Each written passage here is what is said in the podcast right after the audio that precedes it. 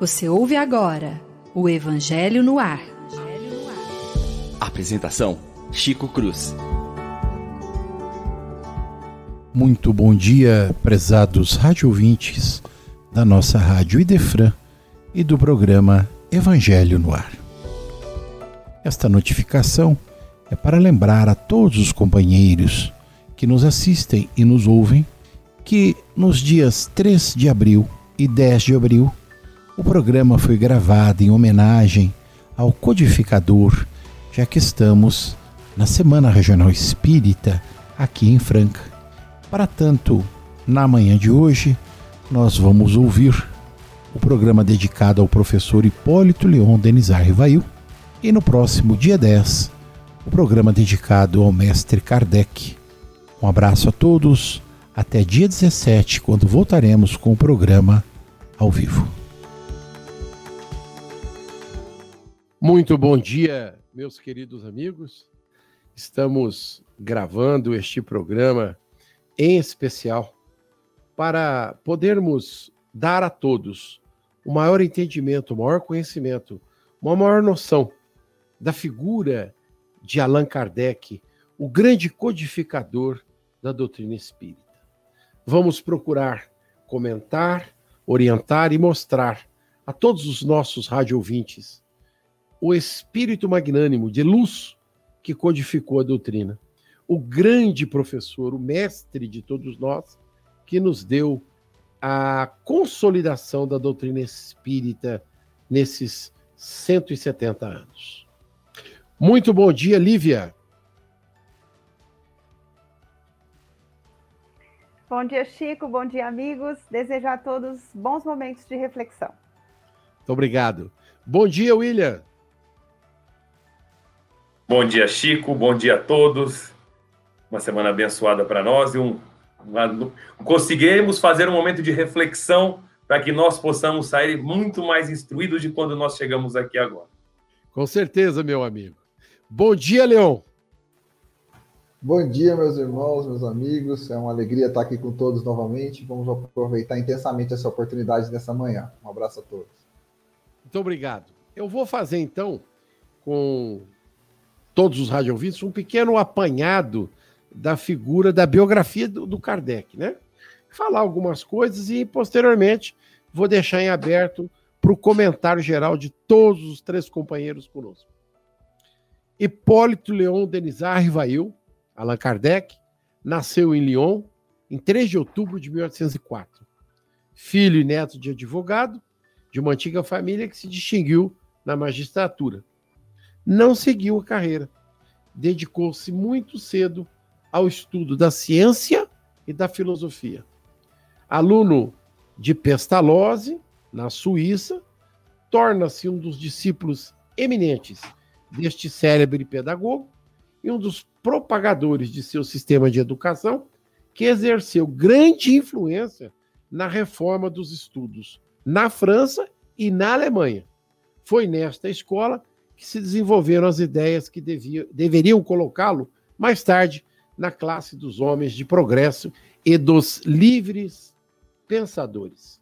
Nasceu católico, foi criado num país protestante, através viu e vivenciou atos de intolerância, sofreu com este processo, mas no desenvolver de tudo isso, concebeu uma ideia de uma reforma religiosa, na qual trabalhou em silêncio por muitos anos, né? E aí nós vamos começar esse nosso bate-papo é, ouvindo os companheiros a respeito deste primeiro momento do professor Hipólito Leon Rivail. Denizar Rivail. É, quem gostaria de começar? Vamos brincar aqui um pouquinho. Quem gostaria? Quem gostaria? As damas primeiro hoje? Claro, primeiro as damas, sempre, né?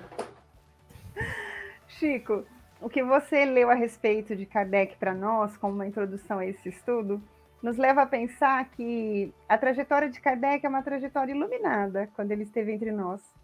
Porque, a princípio, ele recebe todos os impulsos que o seu tempo podia dar para sua formação, vai se preparar num dos colégios que eram dos mais brilhantes da época em termos de instrução, uma instrução inovadora. E depois, quando retorna desse colégio em que ele convive com Pestalozzi, ele traz na bagagem é, noções acerca da educação, da vivência humanitária, que vão ser definidores também do seu caminho. Então, a trajetória prévia do codificador é uma trajetória muito brilhante, e esses primeiros tempos mostram que todo reformador passa um percalço natural na vida, que é o de, de chegar, de se preparar, de se instruir, para depois viver a sua grande missão, no caso de Allan Kardec, entre os homens. É, ele aparece, né? Num determinado momento, estava lá escondidinho, trabalhando, estudando, e de repente ele aflora, né? Ele, ele se coloca. Tem uma coisa aqui que antes de eu passar a palavra para os dois bonitões aqui do programa, né? É, eu gostaria de também dar conhecimento. É, o Kardec falava profundamente a língua alemã. E ele traduz obras de educação e de moral com destaque para as obras de François Fenelon, que mais tarde vai fazer parte dos grandes trabalhadores do projeto da codificação. Falava alemão, falava inglês, neerlandês né? O, o famoso holandês, né? O, e tinha perfeito conhecimento de italiano e espanhol. E aí, William, como é que é isso? É, a gente vê a profundidade do cientista, do professor, né? Que, que, ele, que ele foi, e tenho certeza que ele ainda é. Para que você falou assim, ele falava seis idiomas fluentes. Seis, seis. Você vê a profundidade desse educador. Fora isso, se a gente for falar, ele dava aula de várias matérias. Nosso irmão tinha nove diplomas diferentes, sendo nove? ele nove: Química, Física, Anatomia Comparada, Astronomia, Matemática, Filosofia, Retórico e Francês. Cansei. Eu também já, já cansei. Fora isso, fora isso um, pequeno, um pequeno detalhe. Ele foi, em várias sociedades eruditas, ele recebeu inúmeros prêmios. Mas uma em especial, que chamava a Academia Real de Arras, que aconteceu em 1831, ele ganhou exatamente por um, um prêmio de honra ao mérito por fazer um trabalho intitulado Qual é o sistema de estudo mais em harmonias com as necessidades da época? Ele já era um revolucionário, nem vamos falar da parte da, da doutrina espírita, da própria parte educa, educa, educacional que ele trabalhava. Para você ver a profundidade e a grandeza desse professor, né? Porque quando a gente fala do, do, do, do professor Rivail, mesmo antes de Allan Kardec, ele era uma pessoa notável dentro da sociedade, extremamente culto, extremamente inteligente, era caridoso, ele dava aula grátis, ajudava as pessoas. Espera um pouquinho aí. Ô, Leão, você dá aula grátis também, não? Ô, Chico, a gente tem que exercer aula grátis de vez em quando, viu? Eu já dei algumas aulas grátis ainda. É uma praia que eu gosto de fazer, mas é, então tenho certeza que não com tanto vigor quanto o codificador, tá? Mas por, a gente por que, que você por que, que você diz isso? É, eu te digo porque é, a, a, a, licenciatura é uma paixão, né? Você pode estar em qualquer meio que você vai exercer a licenciatura. Estou com dois colegas professores aqui, né? A Lívia e o meu amigo Chico, e a gente, quando é licenciado, a gente tem uma emoção, uma inspiração totalmente diferenciada em estar na frente da sala de aula. E eu tenho certeza que o codificador ele aplicava os conceitos, as ideias dele naquele momento. E quantas vezes nós, professores, nós no momento da licenciatura, a gente se sente inspirado. Eu vou falar com toda certeza com os colegas aqui que você já terminou uma apresentação, uma explanação, uma aula, e você fala assim, nossa, mas como que eu construí todo aquele raciocínio? É um exercício tão maravilhoso, o Chico sabe do que eu estou falando, porque é tão maravilhoso que eu tenho certeza que era uma forma, e, e é, isso é comprovado, científica, pedagogicamente comprovado, que a forma de você mais adquirir e, e, e aumentar o conhecimento é disseminando. Né? Você aprende. A, a pirâmide, justamente, ela, ela tá, o topo da pirâmide na evolução do conhecimento é quando você propaga esse conhecimento, quando você discute, quando você Verdade. realmente expõe, entendeu? Então, com certeza, a experiência na licenciatura para o Kardec, ela com certeza ela foi fundamental para que ele pudesse é, elaborar o trabalho, até pela forma como ele elaborou o trabalho dele. Né? A gente vai ver a, a pedagogia que tem ali em Kardec, nos livros é fantástico.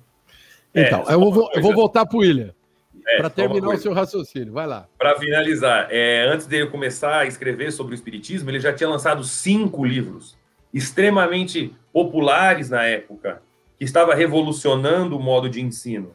É exatamente que, como professor que era, como cientista que era, quando ele vai começar a, a, a, a caminhada, né, a missão dele, como a Lívia colocou, dentro do Espiritismo, ele não usa o nome dele. Porque o nome dele já vendia muito fácil, porque ele era revolucionário no que ele fazia. É, Essa Então- é uma coisa que é interessante a gente pensar. Por que, que ele não usou o nome como professor? Porque ele não quis misturar as coisas, né, William? Ele não Exatamente.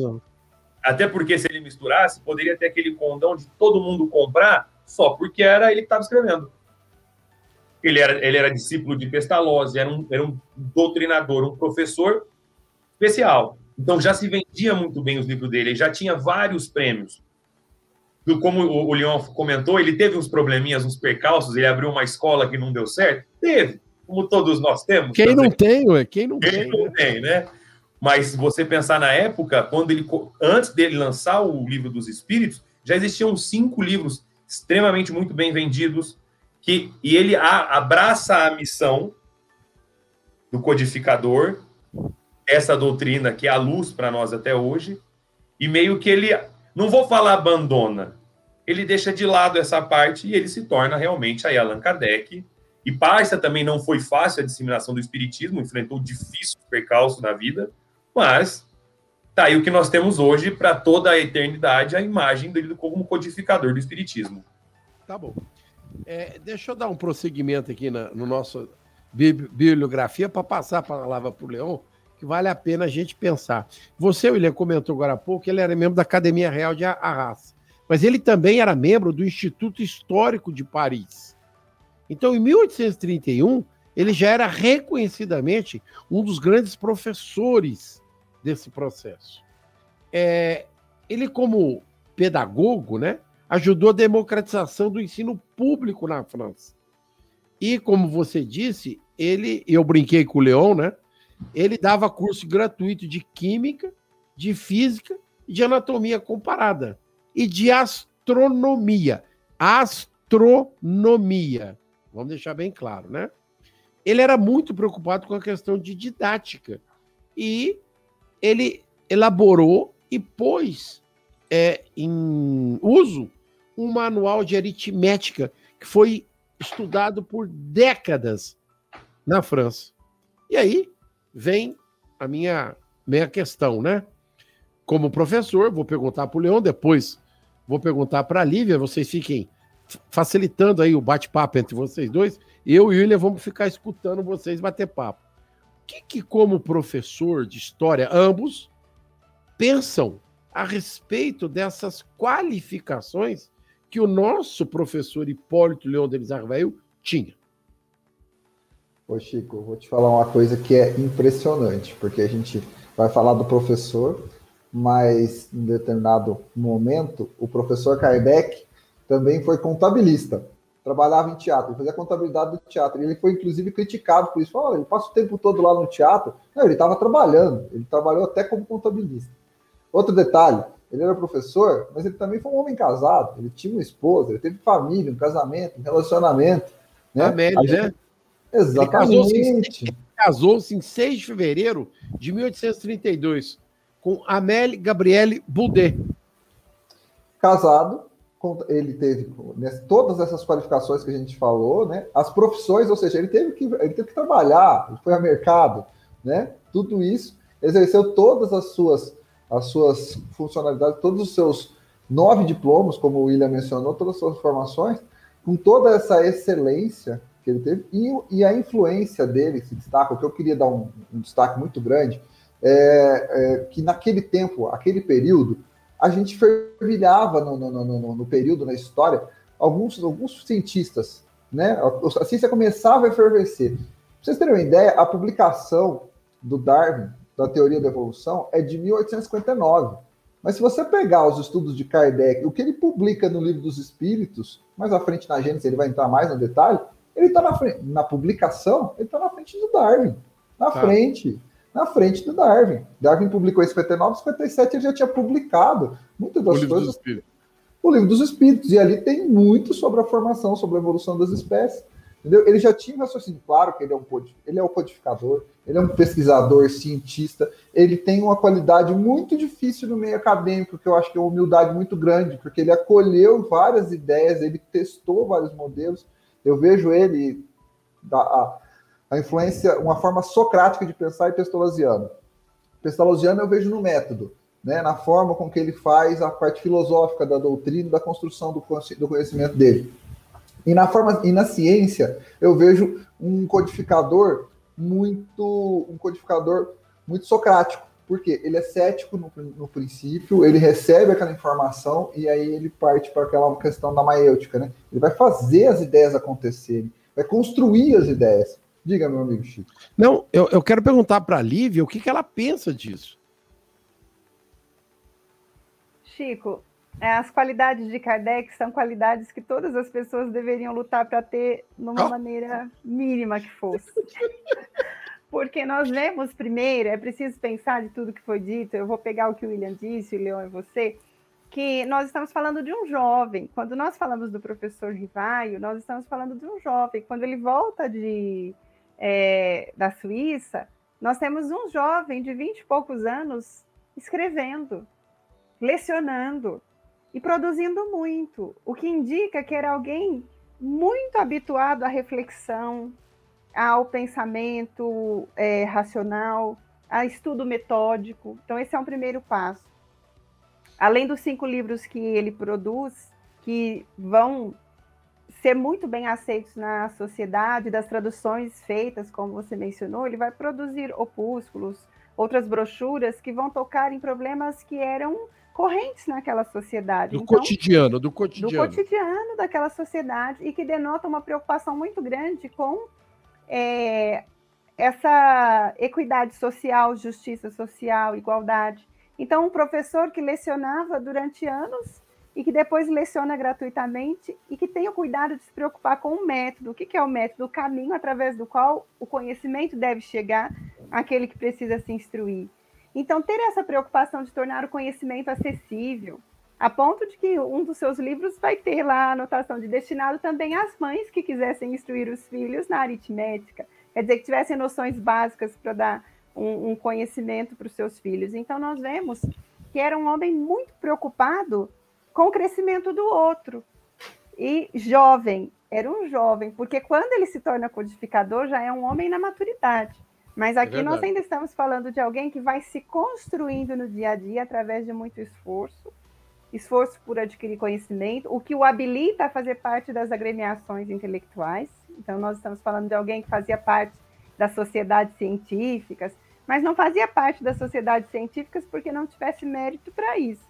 Ele fazia parte dessas sociedades porque ele podia é, dialogar de igual para igual com seus pares, ele tinha um lastro ele tinha elementos que demonstravam a sua grandeza como intelectual, como produtor de conhecimento, mas como homem, né, como cidadão. Então, e, você está colocando, eu vou te, me permita te interromper, é, para trazer um, o fato histórico, né? Ele é de 1804. Ele voltou a Paris em 24, ele tinha 20 anos de idade. E em 34, ele já era membro da Academia é, Academia Francesa de Arras, Arras, né? E membro do Instituto Histórico de Paris. É assustador, né, Lívia? É. O que demonstra a sua procedência, a tarefa que ele trazia consigo era de fato um homem à frente do tempo, como disse Leon também. É, as questões que mais tarde nós vamos ver na codificação demonstram isso, que era alguém profundamente antenado com essas necessidades é, da humanidade, necessidade de conhecimento, de esclarecimento, a sede de respostas. Então uhum. é muito belo é, analisar a trajetória de Allan Kardec, porque nós nos detemos muito na análise do codificador, o que é justo e necessário. Mas às vezes pensar o codificador ofusca o homem. E Kardec foi antes de tudo um homem lutando para deixar uma mensagem, uma proposta renovadora e por fazer a diferença no tempo em que ele viveu, a diferença para melhor. Tá vendo, Leão? Começou a filosofar. Não deu nem tempo. A gente respira e ela começa a filosofar. Tá bom. Exatamente. Eu vou colocar uma coisa para os três para vocês pensarem. Antes de você colocar só uma coisinha para que Fala. para deixar só igualitário, né? A dona Amélia, a esposa de seu do seu Hipólito. Hipólito. Hipólito, era extremamente também erudita, era uma mulher muito inteligente, 10 anos mais velhas que ele.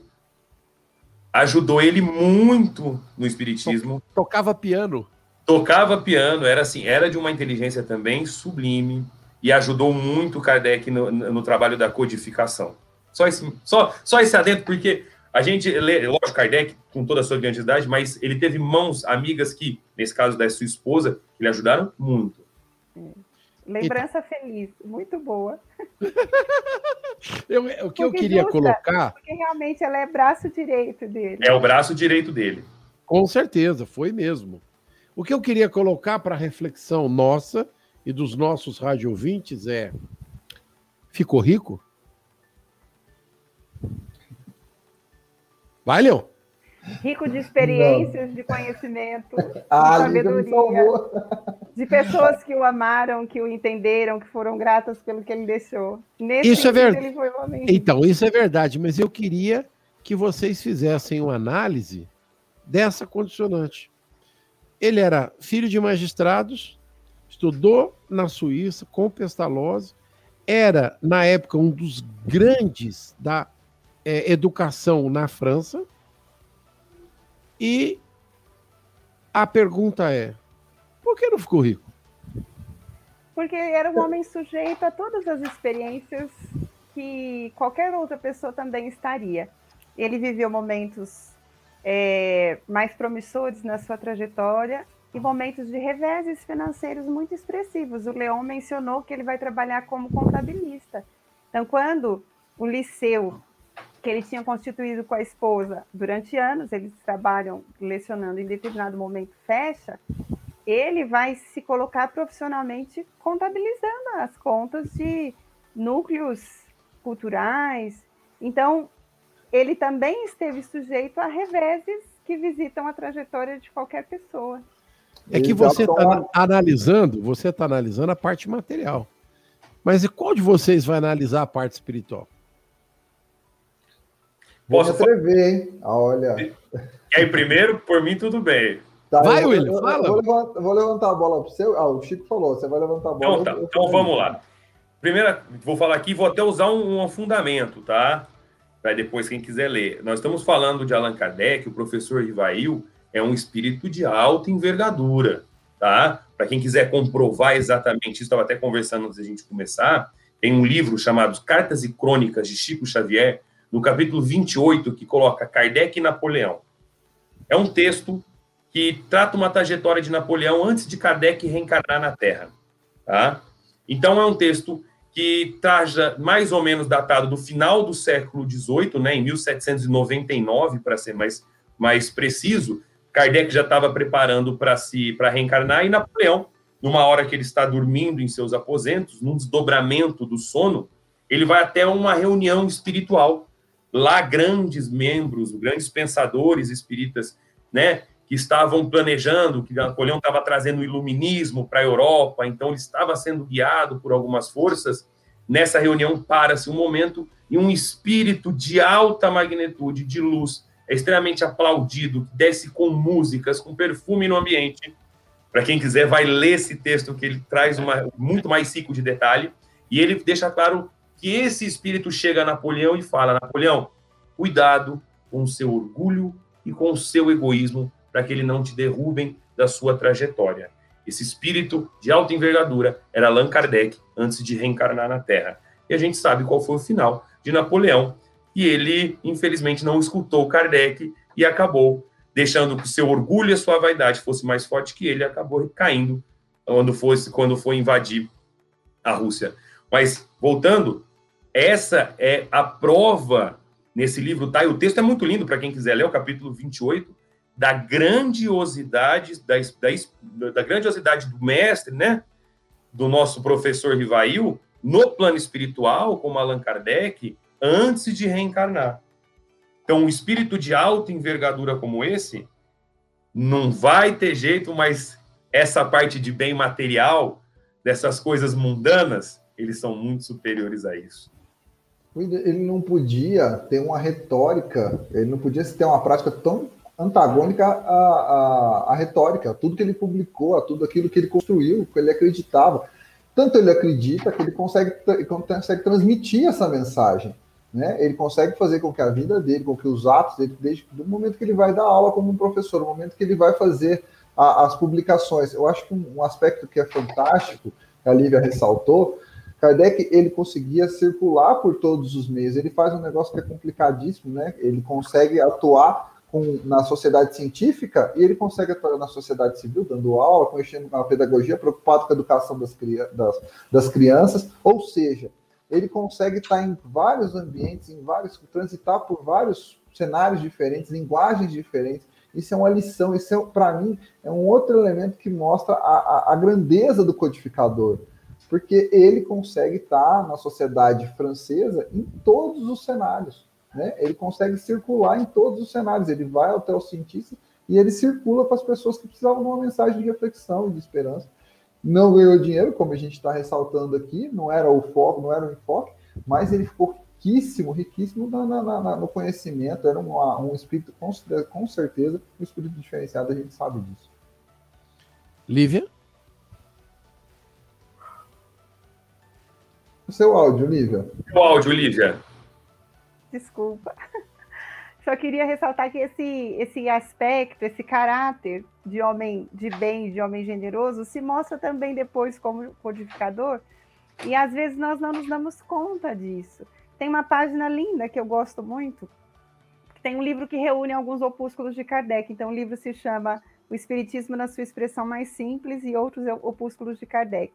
E nesse livro tem um, uma, uma carta, um discurso de Alexandre Delane, porque um ano, um ano depois da, do falecimento Morte. de Kardec, os despojos vão ser transferidos do cemitério de Montmartre para onde estão atualmente, no Père Lachaise. O túmulo sempre florido, indicando o amor das pessoas que passam por ali. E os amigos eram convidados a fazer um discurso naquele momento, naquele evento, quando o dolmen vai ser inaugurado.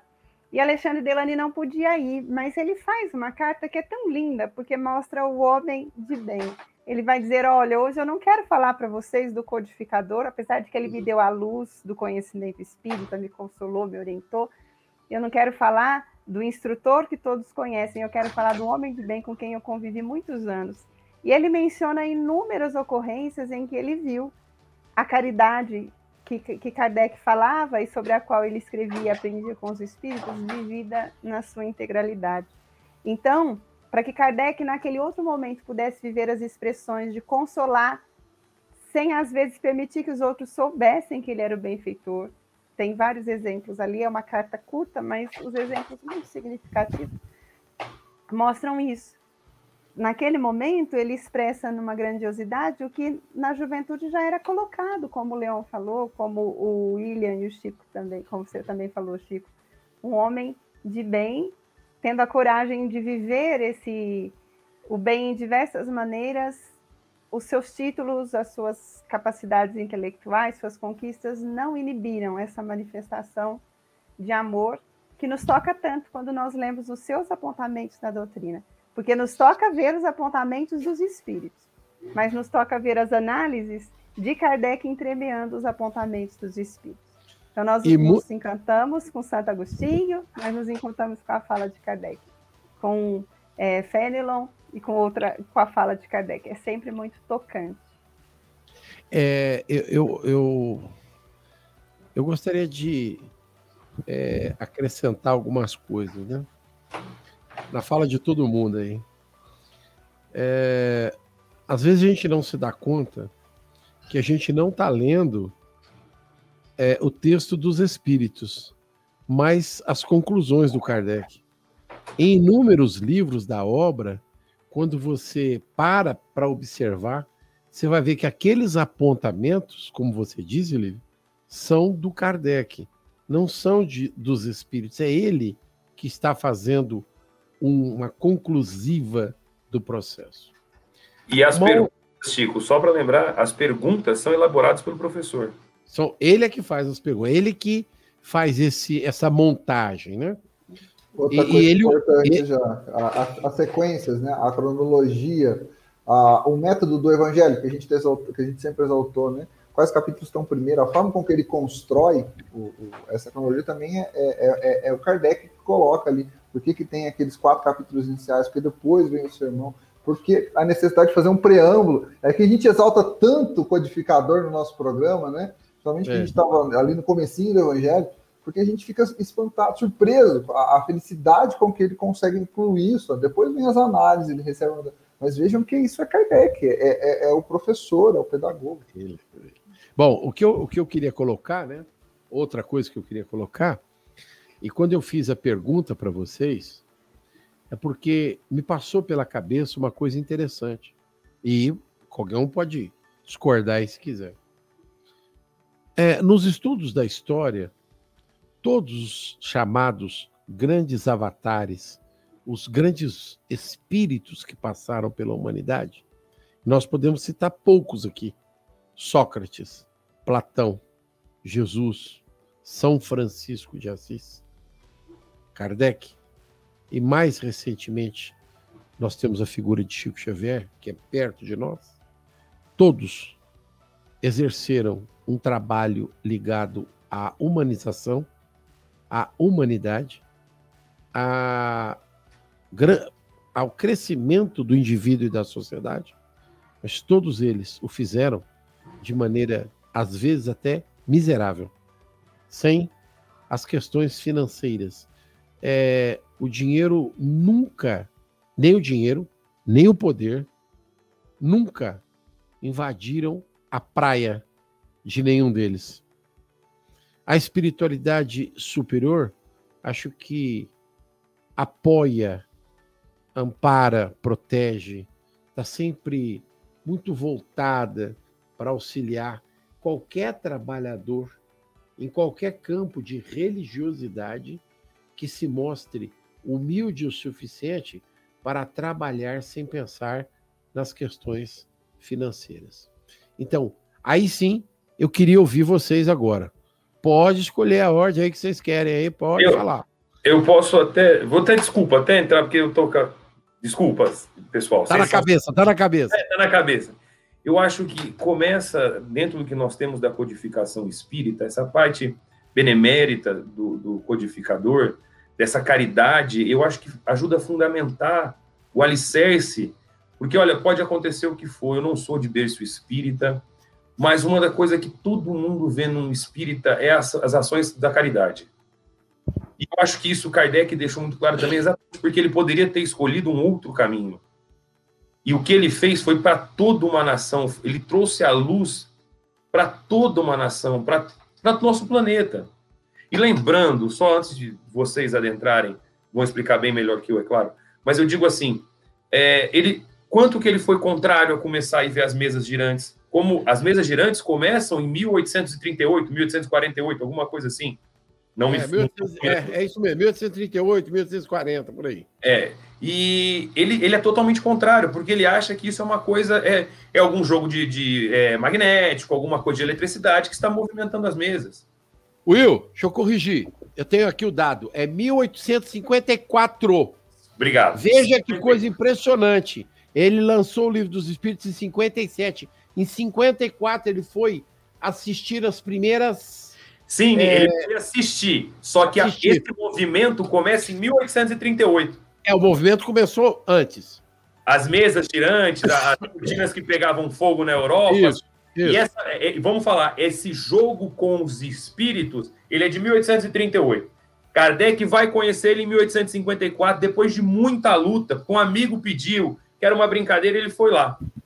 E a primeira vez ele vê, para ele tá da mesma forma, só que quando ele vê a mesa respondendo perguntas com um cunho racional, com uma, um princípio inteligente, ele fala: Olha, eu sou professor, sou cientista, a mesa não pode ter inteligência.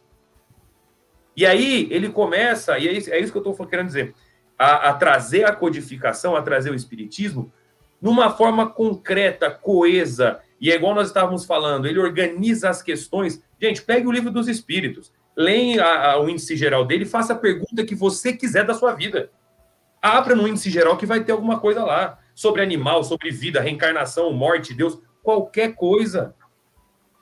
Agora, quando nós vemos ele abrir mão do grande expoente que ele seria, pela inteligência que ele tinha, e trazendo a codificação espírita para nós, e sendo tudo isso de uma forma, vou falar, graciosa, não querendo nem mesmo utilizar o seu nome. Hoje Allan Kardec é muito mais conhecido do que o professor Rivail. Verdade. Olha a grandiosidade do trabalho. Então, a, a, é, nós estamos estudando isso no Evangelho, né?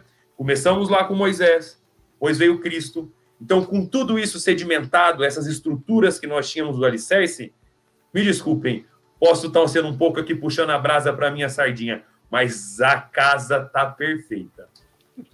William, eu, eu vou te dizer qual que, para mim, o que, que justifica, o que, que explica a, a Kardec tá tão atual e por que, que a obra dele tem esse alcance gigantesco, por que, que ele, com esse desprendimento, com esse histórico que o Chico levantou, ele tem essa, tem essa relevância na nossa vida.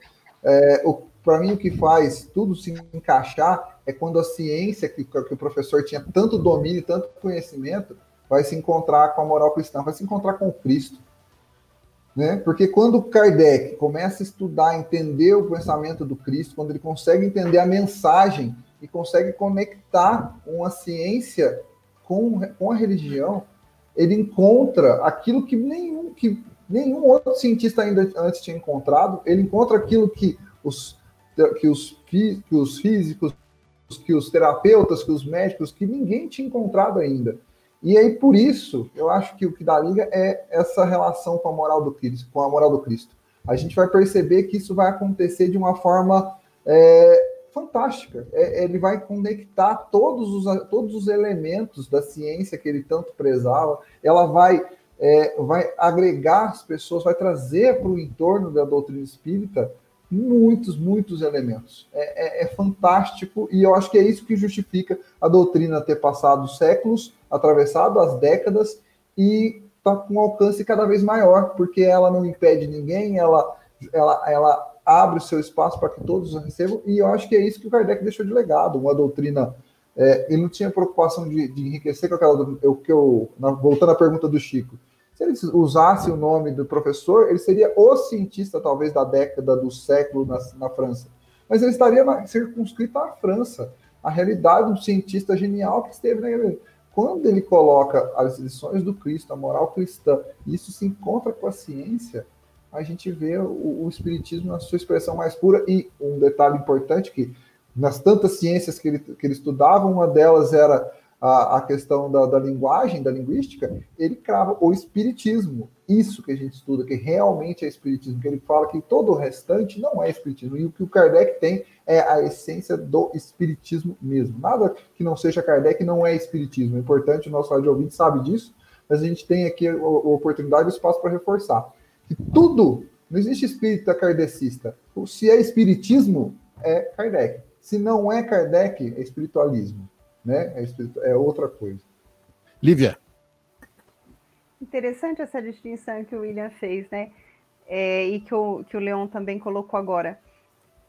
Allan Kardec ele tem o cuidado de não usar o nome dele nos livros que vieram a partir desse aprendizado da codificação, por esse respeito com a obra que veio dos espíritos, porque sendo um homem de ciência, ele vai nos dizer, isso nós podemos ler em obras póstumas, na página lá intitulada Minha Iniciação no Espiritismo, que ele vai narrar como é que se dá esse contato que o William contou para nós. Primeiro, amigos vão mencionar, deslumbrados, e ele, homem científico, racional, se permite o benefício da dúvida e do distanciamento. E depois, aos poucos, vai fazendo encontro com essa mensagem até se deparar com um fenômeno que não era bem um fenômeno pueril, como as pessoas colocavam, como se fosse uma brincadeira, um evento para distrair as pessoas. Então, quando ele se depara com um grande fenômeno, ele é convidado a analisá-lo com a luz da razão e da ciência. E é nesse momento, então, que ele relata ali, a princípio ele não tinha preocupação, interesse nenhum em publicar uma obra, ele tinha interesse de atentar para o fenômeno para se instruir. Mas o fenômeno falou por si mesmo, porque era algo que vinha trazido pela vida maior. O que permite que o espiritismo sobreviva tanto tempo é que ele não é uma produção dos homens. Ele é uma realidade da vida, ele é uma lei da vida que vai sendo aclarada pelos homens à medida que nós, como homens, crescemos em ciência, em conhecimento, em sabedoria. Então nós vamos entendendo melhor esses conceitos. Mas Allan Kardec, tão respeitoso, se coloca para com essa, esse conteúdo que vem do alto, que ele abre mão, como foi dito, de receber frutos de um esforço que ele também participa. Mas ele distingue os dois momentos da sua vida: o momento em que ele era Hippolyte Léon Denisard Rivail e o momento em que então precisa surgir Allan Kardec, porque a obra não é dele, a obra é dos espíritos. Então, por isso, aqui eu peguei primeiro o raciocínio que o William e o Chico vinham fazendo, e depois o Leão arremata dizendo: olha, não tem espiritismo kardecista porque Kardec nunca se colocou como um criador da doutrina espírita. Tem espiritismo. Existe espiritismo, tanto que na obra básica nós vamos encontrar o termo espírita, espiritismo, e Kardec tem o cuidado de distinguir, inclusive, o termo espiritualista, porque a obra é dos espíritos, ele é um alguém que vem cooperar com isso. Ele reúne um corpo de doutrina, analisa, se debruça, faz perguntas de fato inteligentíssimas e brilhantes, que a gente fala, nossa, que capacidade que ele tinha de perguntar coisas que respondem às nossas indagações. Isso é muito tocante. Não tem uma página da codificação que, se nós formos ler realmente com calma e com vagar, que não nos toque. Ela sempre vai tocar em algum aspecto da nossa vida e isso nos sensibiliza muito. Então, Kardec, ele é um divisor de águas naquela sociedade do século XIX e vai definindo o tempo da humanidade para melhor. E à medida que a ciência fizer novos, é, novas descobertas e nós crescermos em entendimento, nós vamos entendendo melhor esse arcabouço científico, filosófico, moral, religioso, que é a doutrina espírita. Eu vou pegar o gancho na sua fala, também no do William. Falar em ciência falar em ciência em 1857, em 1860. Porque a doutrina foi estabelecida nesse período, mas não foi feita somente na fala dos espíritos, nem só na capacidade do professor. Cientistas da época se debruçaram sobre a doutrina e fizeram um trabalho magnífico, magnânimo de pesquisa, né? É, a gente. Vou, vou ser obrigado a mostrar, né? Aqui, um livrinho, né? Antiguinho, ó, né? Chama História do Espiritismo. Sabe quem escreveu esse livro? Arthur Conan Doyle. Quem é? Nada. É só um escritor inglês que escreveu uma série chamada Sherlock Holmes. Só. Esse cara aqui escreve sobre a história do Espiritismo antes do Kardec. Depois ele se debruça sobre Kardec. Então, eu estou citando só esse exemplo aqui para mostrar que num, um autor clássico inglês se dedicou a estudar, comprovar e ao, né, autenticar a obra dos espíritos. E os cientistas? Quem foram os homens que ao longo desse período se debruçaram sobre a órbita de Kardec. Chico, você pode falar aí do Conan Doyle, né, que foi chamado lá em Hydesville para poder testemunhar o fenômeno das irmãs Fox. A gente vai ver Camille Flammarion logo na sequência. Né, Quem é Camille vai... Flammarion? Olha, quem é Camille Flammarion? Você citou nele, né? Talvez um dos maiores astrônomos do século um dos homens mais eruditos em termos de conhecimento astronômico, era Camille Flammarion.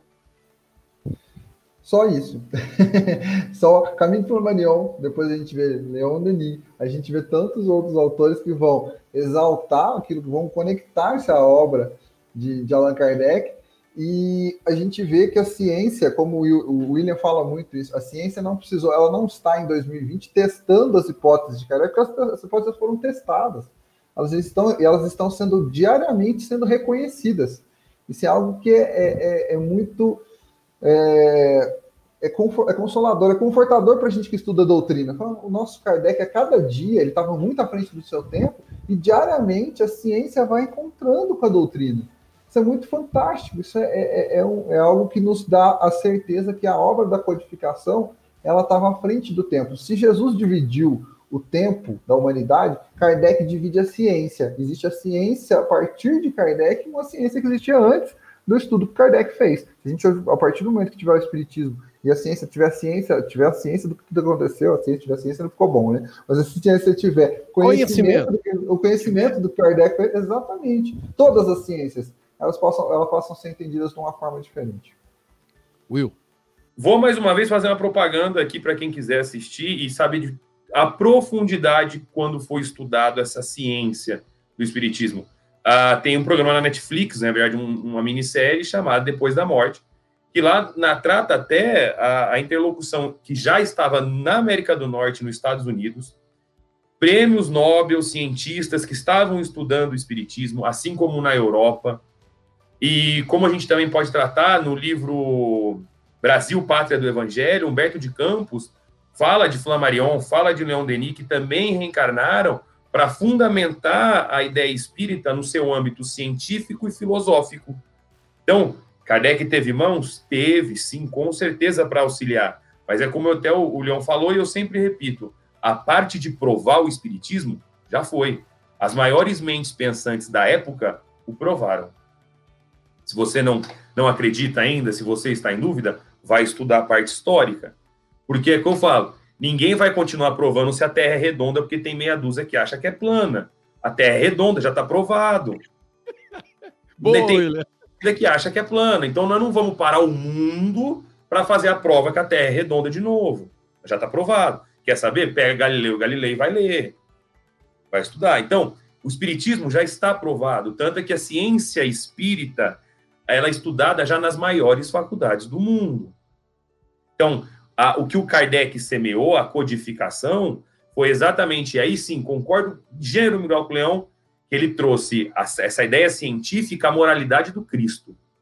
Tá aí, um professor didático pegou as duas coisas e falou: ó, isso aqui, ó, Jesus sim, é o caminho, a verdade e a vida. Por quê? Por causa disso, disso, disso. As leis são essa, essa, essa. São leis imutáveis de Deus. Serve para serve Jesus como serve para nós. Finalizo também a ideia da mesma forma, o Espiritismo, o grande professor Allan Kardec, o grande professor Rivail, é, que é um espírito iluminado de alta envergadura, que, que inclusive, isso aí vocês sabem, eu não vou lembrar a data, está na revista Espírita, ajudou o movimento espírita brasileiro.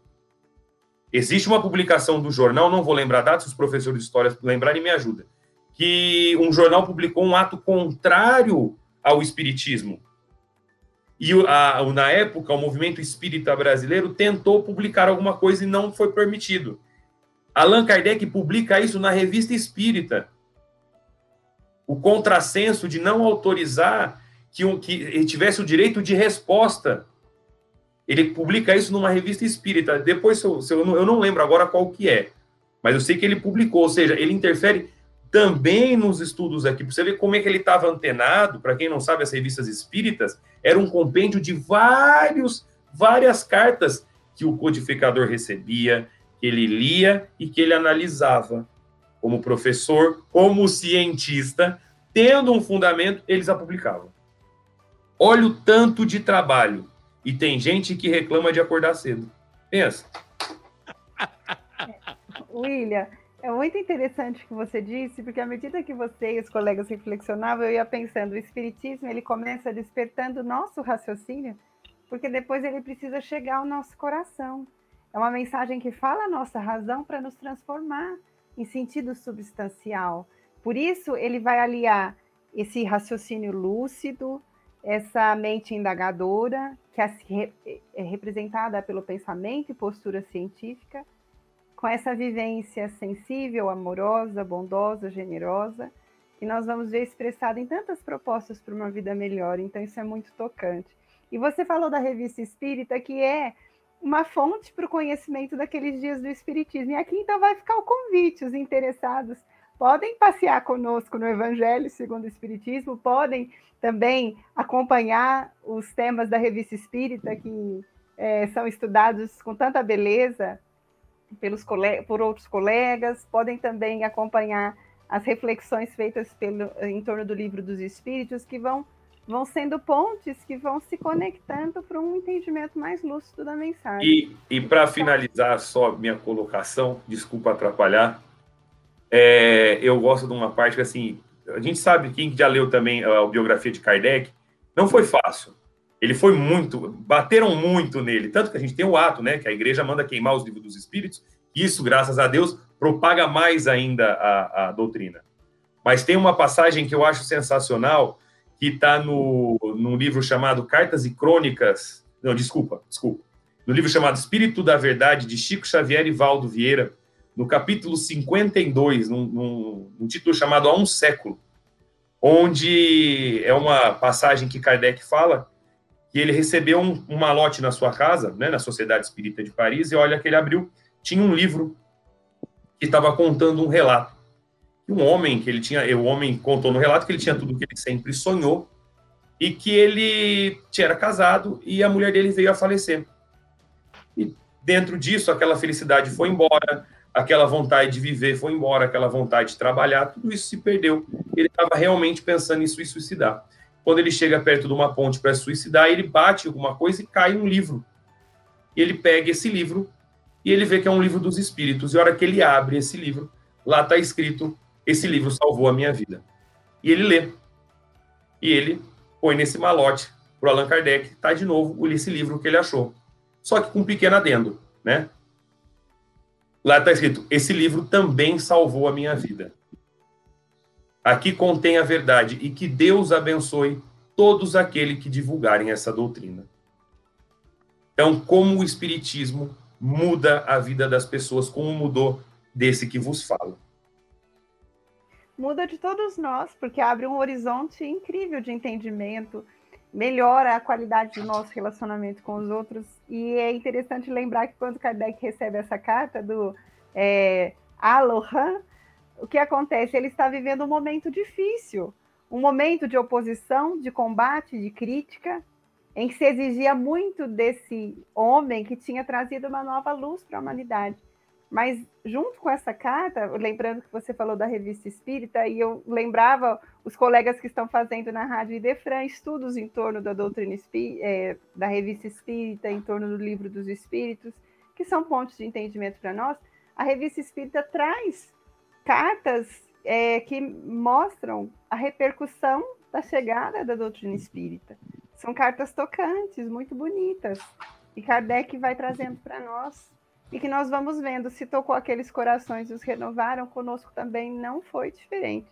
A doutrina espírita nos toca, ela nos renova, porque ela nos convida à superação de desafios, à conquista de novas possibilidades, o desenvolvimento de valores, a estender virtudes e amor que está dentro de nós, né?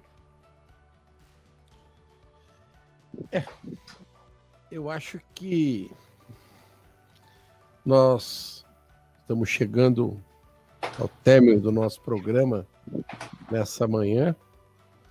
Acho que todas as nossas reflexões a respeito do professor Hipólito ainda não são suficientes para trazer a veracidade desta alma, mas no próximo programa nós prometemos aos nossos rádio ouvintes fazer um apanhado agora da outra faceta do Kardec, é, que vai também mexer conosco nesse processo. Eu quero passar a palavra para o encerramento do programa para o Leon, depois chamar os outros companheiros para as suas palavras finais. Leon, meu querido. Gente, que manhã maravilhosa aí. Eu queria dizer que a, as falas dos colegas aí, a gente está à distância agora, cada um no, no, seu cantinho, mas eu acho que queria beber da água desse pessoal aí, sabe? A gente fica, o William gosta de ficar levantando a, a, a leve de todo mundo, mas hoje ele deu um testemunho aí no final, ele fez uma menção e uma correlação com a vida dele que emociona a gente porque é uma pessoa que não estava na doutrina, e eu e a Lívia, a gente nasceu com essa responsabilidade de ser espírita, né? O pai e a mãe já colocou e ele foi uma pessoa que o padrinho dele que está aqui colocou na doutrina, e esse testemunho dele faz valer a pena e faz a gente, espero que os rádio ouvintes estejam tão emocionados quanto eu estou aqui, tão felizes de compartilhar aí de uma pessoa que encontrou a doutrina e abraçou com tanto vigor. Então, é, por momentos como esse aí, desse, desse, reflexões como essa, que a gente espera continuar esse trabalho por muito tempo. Então, parabenizo a todos os colegas pela, pela reunião de hoje e dizer para o William aí que ele me emocionou bastante com essa reflexão e com essa, essa forma que ele trouxe para a gente essa mensagem. Obrigado, meus irmãos. Um abraço a todos. Obrigado, Leon. Will? Ah, eu só tenho a agradecer essas palavras, nem tenho, até me emociono também de ouvir essas coisas. Muito obrigado eu não sou de berço espírita, né? Família católica ainda. Mas eu já mudei muita gente aqui também, viu? Porque pode ser católico. Acontece alguma coisa, eles perguntam para mim. Então, assim, vale muito a pena. Para mim, eu fiz. Eu, vou, uma vez eu falei para o Chico, eu não, eu não fiz amigos na doutrina. Eu reencontrei muitos irmãos que estavam separados, eu reencontrei na doutrina. E espero que é há muitos e muitos séculos, né? Espero que a gente possa continuar com esse programa, com esse, com esse trabalho por muitos e muitos séculos, se Deus quiser. Porque para estudar o Espiritismo leva, leva alguns milênios, mas a gente vai chegar lá. Agradecer a todos, um bom dia. Agradecer mais uma vez o convite. Gente, é tá aqui é inanarrável. Eu não tenho como explicar a emoção que eu fico de poder estudar isso com vocês. Já falo, para mim estudar já é bom transmitir isso para os outros, ainda acho que eu sou o maior beneficiário. Então, bom dia a todos, fiquem com Deus, um bom final de semana. Muito obrigado a todos vocês. Obrigado, ele. Lívia, minha querida. Bem, eu agradeço aos amigos que me incluem no grupo, me dão a chance de também compartilhar experiências e aprender muito. E aqueles que nos deram a gentileza de nos ouvir, eu desejo que eles possam sentir um pouquinho só da alegria que nós sentimos quando nós fazemos parte dessa equipe e que a vida inspiradora de Kardec, que é uma fonte que nunca cessa, possa de alguma maneira nos inspirar a melhoria em algum sentido da nossa caminhada, na busca de conhecimento, superação de desafios, conquista de valores, melhoria em algum ponto. Que essa figura exemplar, que é Allan Kardec, seja sempre um sinal de luz a nos guiar para momentos e vivências satisfatórias e felizes. Uma excelente semana a todos. Muito obrigado, queridos companheiros, amigos, verdadeiros irmãos. É, e eu me sinto extremamente honrado de tê-los a todos aqui, viu?